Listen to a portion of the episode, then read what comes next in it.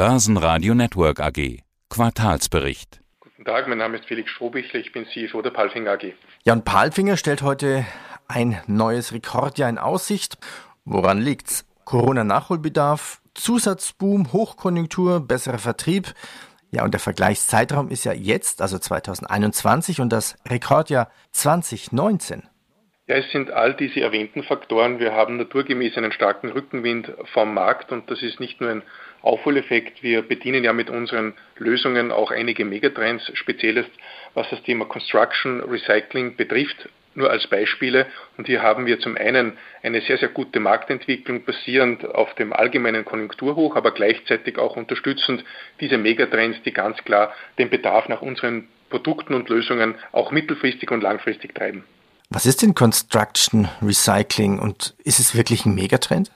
Construction ist der Megatrend derjenige, dass es äh, zu wenig Wohnraum gibt und für uns ist ja im Wesentlichen nicht maßgeblich das Skyscraper, das Hochhaus, das dann mit äh, Turmdrehkranen und größeren Maschinen äh, gebaut wird, sondern für uns ist im Prinzip relevant ein Gebäude mit äh, bis zu fünf Stockwerken, wo es darum geht, Ziegel zu transportieren, Baumaterialien zu transportieren. Es ist im Wesentlichen die Baustofflogistik der Treiber für unsere Lösungen. Des Weiteren sind naturgemäß unsere Produkte dann auch gefragt, wenn es darum geht zu renovieren, beispielsweise also bei einem Fenstertausch heben Sie idealerweise mit einem Ballfingerkran die neuen Fenster ins dritte Stockwerk etc. Und all diese Dinge passieren derzeit massiv, zum einen getrieben über den Bedarf nach weiterem Wohnraum, aber auch getrieben dadurch, dass naturgemäß viele Menschen derzeit das Bedürfnis haben, ihr Angespartes in Betongold zu gießen und jetzt auch sehr stark investieren in das Thema Renovierung ihrer bestehenden Immobilien. Wir sehen auch ganz klar in den Auftragsbüchern unserer Kunden aus der Bauindustrie, die sind auf zwei Jahre gefüllt und die sind extrem optimistisch, auch was die Jahre danach betrifft. Ja, man sieht es ja auch an den Immobilienpreisen. Allein in Österreich und in Deutschland dieses Jahr allein schon 20 Prozent zugenommen. Hochkonjunktur überall. Wo genau noch? In welcher Branche? In welchem Segment bei Ihnen und auf welchem Kontinent? Also es geht eigentlich quer durch alle Kontinente, um mit dem regionalen äh, Split zu beginnen. Wir haben in Europa durch die Bank ein sehr, sehr positives Umfeld, USA getrieben, naturgemäß auch durch die in Aussicht gestellten Investmentprogramme der Regierung. In Asien haben wir in China nach wie vor ein gutes Umfeld. In den anderen asiatischen Staaten ist es etwas schwieriger. Dort ist der Covid-Impact in der Wirtschaftsentwicklung klar zu spüren. Dennoch ist es uns beispielsweise jetzt gelungen, im dritten Quartal einen größeren Auftrag in Thailand an Land zu ziehen. Also auch in dieser Phase gelingt es uns hier, unsere Umsätze in dieser Region zu steigern. Lateinamerika hat die höchsten Wachstumsraten. Hier gibt es zwar im Wesentlichen keine Investitionsprogramme, aber einfach durch diesen großen Bedarf an, an Rohstoffen entsteht entsteht hier ein, eine riesige Wachstumswelle, speziell in Brasilien, aber nicht nur in Brasilien.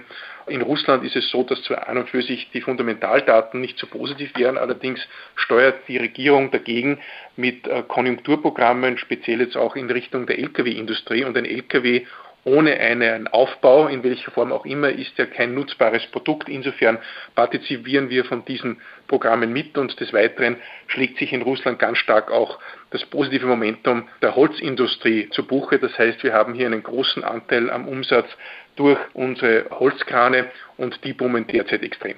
Also wenn man sich so anhört, könnte man sagen, Corona ist vorbei. Ja, Corona ist nach wie vor als Risikofaktor da. Im Sinne einer Marktnachfrage ist es tatsächlich nicht mehr da. Sie sprachen jetzt diesen Großauftrag in Thailand an. 148 Ladekräne für die staatliche Provincial Electricity Authority. Das klingt nach, wie nennt man das? Facility-Versorger, Elektrizitätsversorger? Elektrizitätsanbieter, ja.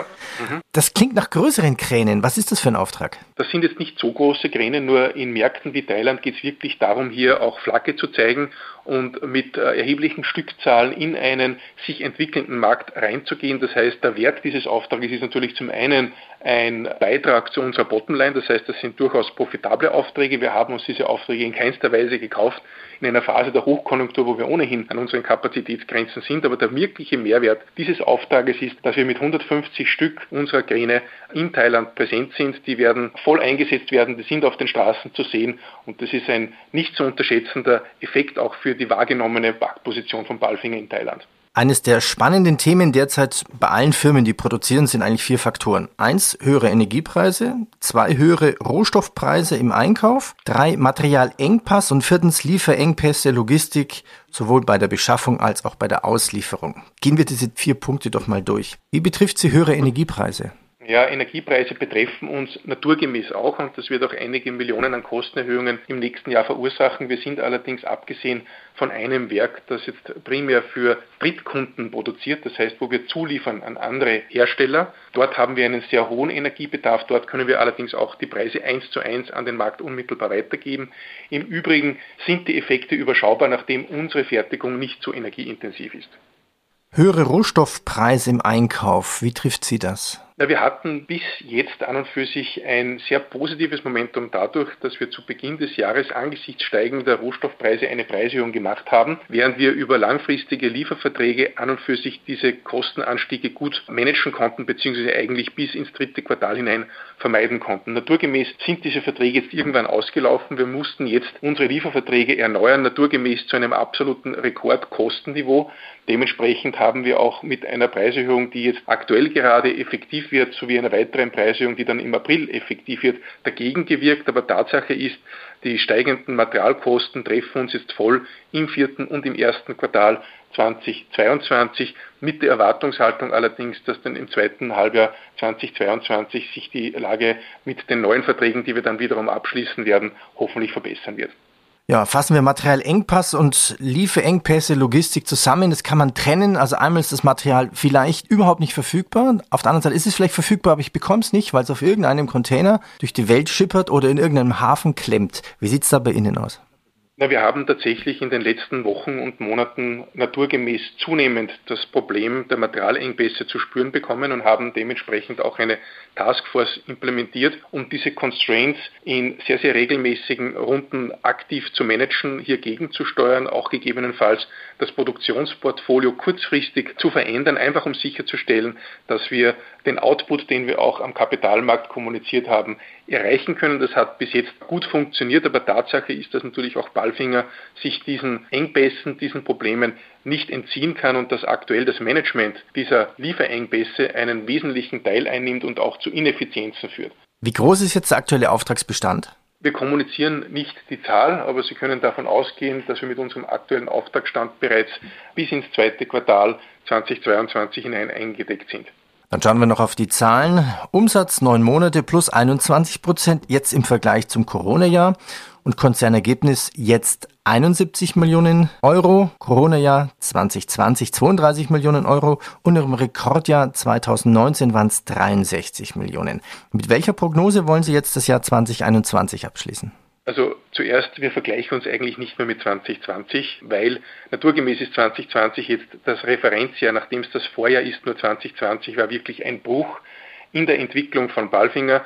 Unser Ziel ist ganz klar ein Rekordjahr für 2021. Das bisherige Rekordjahr ist 2019. Das heißt, wir vergleichen uns intern und eigentlich auch extern gegenüber 2019 Unsere Guidance ist, dass wir in diesem Jahr ein Rekordjahr erreichen wollen, sowohl im Umsatz als auch im Ergebnis. Und wir haben vorhin über die Materialengpässe etc. gesprochen. Das sind natürlich Risikofaktoren. Allerdings halten wir unsere Guidance aufrecht. Bis jetzt ist es uns gelungen, diese Themen gut zu managen. Wir haben jetzt noch sieben Wochen an Produktion bis zum Jahresende. Das heißt, wir gehen davon aus, wir werden hier unsere Guidance ganz klar einhalten. Schauen wir noch auf eine News, durchaus spannend. Äh, das System gleicht Wellen aus. In Ihrer Marinesparte haben Sie jetzt im Oktober das System Lift to Work übernommen, inklusive Patente.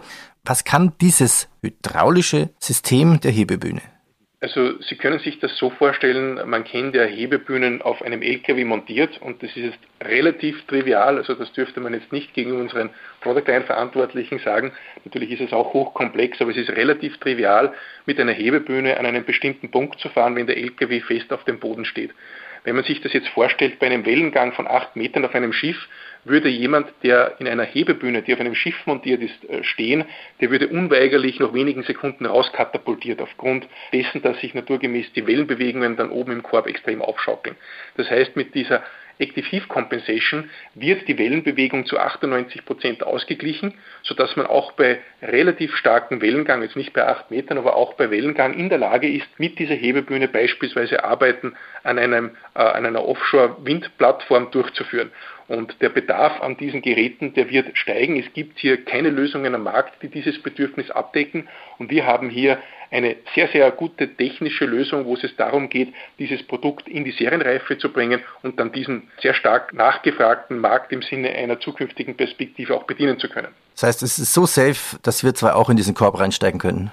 Ja, das muss wohl so sein, ansonsten hätten wir ein Problem. Das muss natürlich alle Sicherheitsanforderungen mehr als erfüllen. Sie haben ja auch Ihr Ziel, Ihr Midterm-Target erhöht. Wo steht's?